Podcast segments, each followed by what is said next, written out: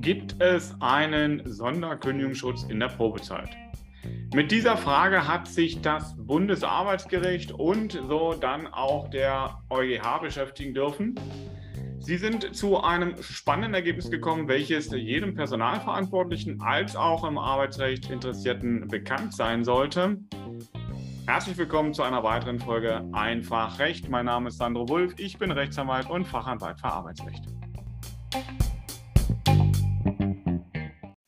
Also grundsätzlich kann der Arbeitgeber als auch der Arbeitnehmer in der Probezeit das Arbeitsverhältnis ohne Angaben von Gründen kündigen, ja, soweit nicht abweichend arbeitsvertragliche Vereinbarungen oder eben tarifvertragliche Regelungen bestehen. Und das ergibt sich aus den Paragraphen 622 Absatz 3 und 4 Bürgerliches Gesetzbuch, also BGB. Und danach muss die Probezeit ausdrücklich zwischen den Parteien vereinbart worden sein. Sie darf maximal sechs Monate andauern und kann ohne Vorliegen von Gründen mit einer Frist von zwei Wochen gekündigt werden. Und das bedeutet, dass das Kündigungsschutzgesetz also in diesen Fällen nicht zur Anwendung kommt und die Kündigung grundsätzlich einer Prüfung durch die Arbeitsgerichte entzogen ist. Ja, wenn der Arbeitgeber keine Gründe angeben muss, naja, dann kann das Arbeitsgericht ja auch nichts prüfen. Ähm, aber wie immer in den rechtlichen Geschichten sagen wir grundsätzlich, denn es gibt Ausnahmen und Ausnahmen sind nur dann gegeben, wenn dies gesetzlich ausdrücklich anders geregelt ist. Ähm, ja, solche Ausnahmen, eben auch Sonderkündigungsschutz genannt, kennt das Gesetz bei zum Beispiel Schwangeren. Das kennen die meisten, das haben viele schon gehört, aber eben auch per Personen, die in Elternzeit sind, also die Elternzeit in Anspruch nehmen oder diese beantragt haben. Da geht der Schutz halt auch schon so weit.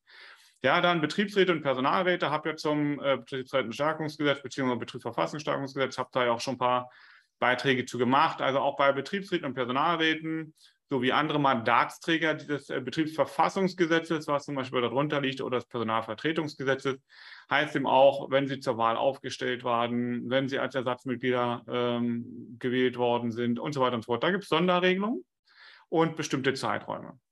Ähm, klar, auch äh, Sonderkündigungsschutz besteht bei unkündbaren Arbeitnehmern, wenn Vereinbarungen oder tarifvertragliche Regelungen bestehen, wo man sagt, ab einem Lebensalter XY ist der Mitarbeiter grundsätzlich unkündbar. Hm, was unkündbar heißt, kommen wir gleich zu. Und bei Personen, die Pflegezeit in Anspruch nehmen oder eben ähm, diese beantragt haben, da gilt das Gleiche. Auch bei Auszubildenden ist es so, dass sie einen Sonderkündigungsschutz haben sowie Wehr- oder Ersatzdienstleistende, soweit es das noch gab oder vielleicht mal wieder geben wird. Warten wir ab, da ist ja auch noch einiges in der Pipeline. Hm, einen solchen Sonderkündigungsschutz genießen aber auch, und das beachten viele nicht, deswegen finde ich das so wichtig, dass wir da heute mal drüber reden, ähm, interne betriebliche Datenschutzbeauftragte. Ja, diese Datenschutzgrundverordnung, also DSGVO, wie wir sie nennen, gibt also auf der europäischen Ebene, wo sie ja erstmal ihre Heimstätte gefunden hat, in Artikel 38 Absatz 2 und Satz 2 dem ernannten Datenschutzbeauftragten keinen ausdrücklichen Kündigungsschutz. Ja, vielmehr ergibt sich eben aus dem Gesetz, dass er wegen der Ausübung dieser Aufgabe als Datenschutzbeauftragter nicht benachteiligt werden darf. So, und diese Regelungen äh, auf der Unionsebene, also Europäischen Unionsebene, werden ja dann transformiert in die nationalen Ebenen. Das heißt also, auch der deutsche Gesetzgeber hat das dann in die deutschen Gesetze integriert und das hat seinen Niederschlag gefunden im Paragraphen 6 Absatz 4 Satz 1 und 2 Bundesdatenschutzgesetz. Da hat man das Ganze konkretisiert und dort heißt es dann, und deswegen den Wortlaut, weil er mal ganz wichtig ist, die Abberufung der oder des Datenschutzbeauftragten ist nur in entsprechender Anwendung des Paragraphen 626 BGB, also ja, der fristlosen Kündigung aus wichtigem Grunde, ne, äh, zulässig. Diese Kündigung des Arbeitsverhältnisses ist unzulässig, also grundsätzlich unzulässig, es sei denn, dass Tatsachen vorliegen, welche die öffentliche Stelle zur Kündigung aus wichtigem Grund ohne Einhaltung einer Kündigungsfrist berechtigen. Also hier 626, ne, fristlose Kündigung. Das ist die Ausnahme. Da darf man kündigen, aber bei einer ordentlichen fristgemäßen Kündigung ist also die Kündigung ausgeschlossen. So das deutsche Gesetz. Und ähm, Jetzt ist es so, wird der Mitarbeiter in der Probezeit zum Datenschutzbeauftragten berufen. Kann man darüber diskutieren, wieso das sinnvoll ist, das so zu tun, aber wird das so gemacht und das ist ja auch so schon äh, häufig erfolgt, äh, dann stellt sich die Frage, kann der Arbeitgeber dann noch ohne Gründe in der Probezeit den Mitarbeiter kündigen? Ja, wie also dargestellt, grundsätzlich, Probezeit braucht er ja keinen Grund. Ähm, und darum geht es in dem Fall, ähm, über den wir oder ich jetzt noch näher sprechen möchte. Was war passiert? Ähm, ein, eine Datenhüterin wurde gekündigt. Eine sogenannte Teamleiterin Recht bei einem Nürnberger Maschinenbauer war noch in der Probezeit und im Zusammenhang mit der Umstrukturierung ist ihr dann gekündigt worden. Ähm, zugleich widerrief das Unternehmen ihre Benennung zur internen Datenschutzbeauftragten, die also vorher schon in der Probezeit erfolgt war und vergab dann diesen, diese Kontrolle, also den Posten des Datenschutzbeauftragten extern an eine Anwaltskanzlei. Hm, das wollte die Frau und Mitarbeiterin nicht hinnehmen. Sie rief deswegen das Arbeitsgericht an und da gewann sie auch. Die hat also gesagt, nee, die Kündigung ist unwirksam. Ähm, anschließend sind die Parteien zum Landesarbeitsgericht nach Nürnberg gegangen und auch das Landesarbeitsgericht Nürnberg gab der Mitarbeiterin, der Arbeitnehmerin Recht, denn es ging von einem Sonderkündigungsschutz in der Probezeit aus.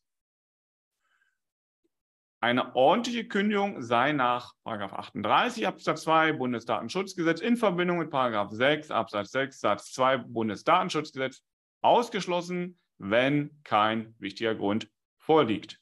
So die Begründung des LAG Nürnberg.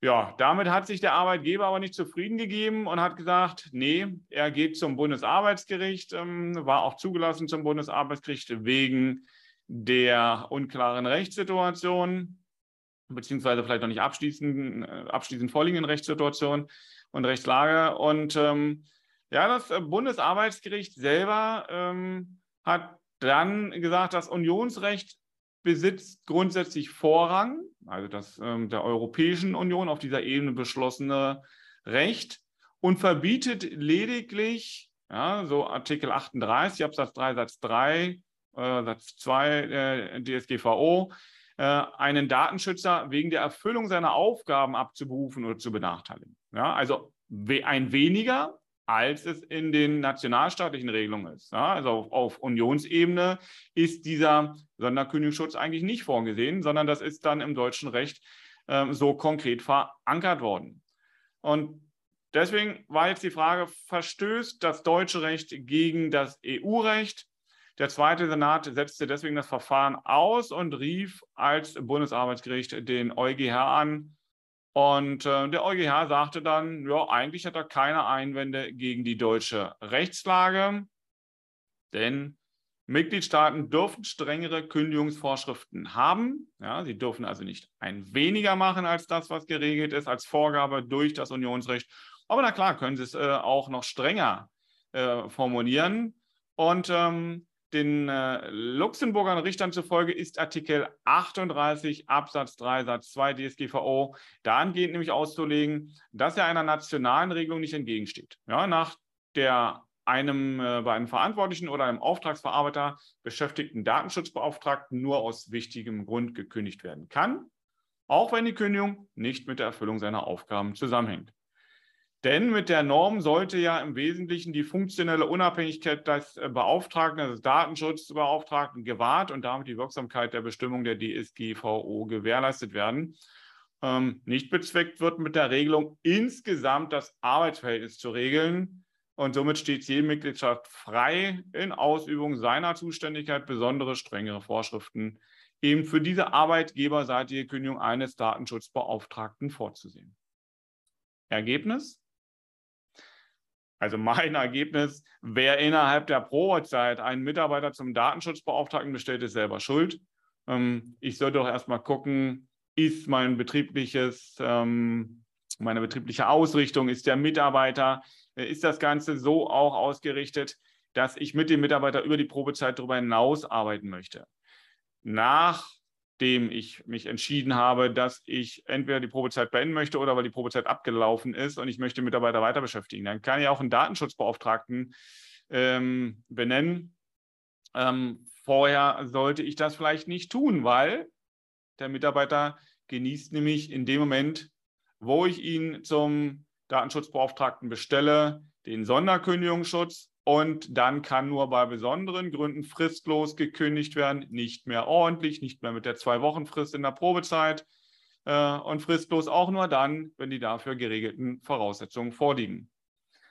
Diese besonderen Voraussetzungen, ja, insbesondere auch das Erfordernis der Abmahnung, habe ich bereits in einem anderen Beitrag äh, besprochen. Kannst du dir gern in meiner Podcast-Mediathek nachhören oder im Schauen auf äh, dem YouTube-Channel je nachdem, wo du das Ganze jetzt anhörst, ansiehst, ähm, horch da mal rein. Äh, Podcast ist noch ein bisschen detaillierter.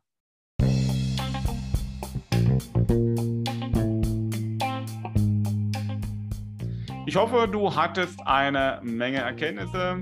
Hast du Fragen zu diesem Thema als auch zu anderen Themen, dann schreib mir bzw. meinem Team gern unter info@kanzlei-wulf.de. Ähm, schau auch gerne zu weiteren Details auf unsere Homepage und auch bei Fragen oder Interessen zu anderen Rechtsgebieten in unseren Blog. Da haben die Kollegen dann auch noch Beiträge zu. Ich überwiegend nur Arbeitsrecht, aber natürlich auch in den anderen Fachanwaltsbezeichnungen. Schau da einfach mal rein unter www.kanzlei-wulf.de. Ich und auch mein Team freuen sich über jede Bewertung zu den einzelnen Podcast-Folgen. Lass mir gerne ein Feedback auch in den sozialen Netzwerken da und versprochen, wir reagieren gern auf deinen Kommentar. Abonniere diesen Kanal und du bist nächste Woche oder bei der nächsten Folge automatisch dabei, wenn es dann wieder heißt, herzlich willkommen zu Einfachrecht, Antworten auf Fragen rund ums Arbeitsrecht. Bis dahin, dein Sandro Wulf, Rechtsanwalt und Fachanwalt für Arbeitsrecht.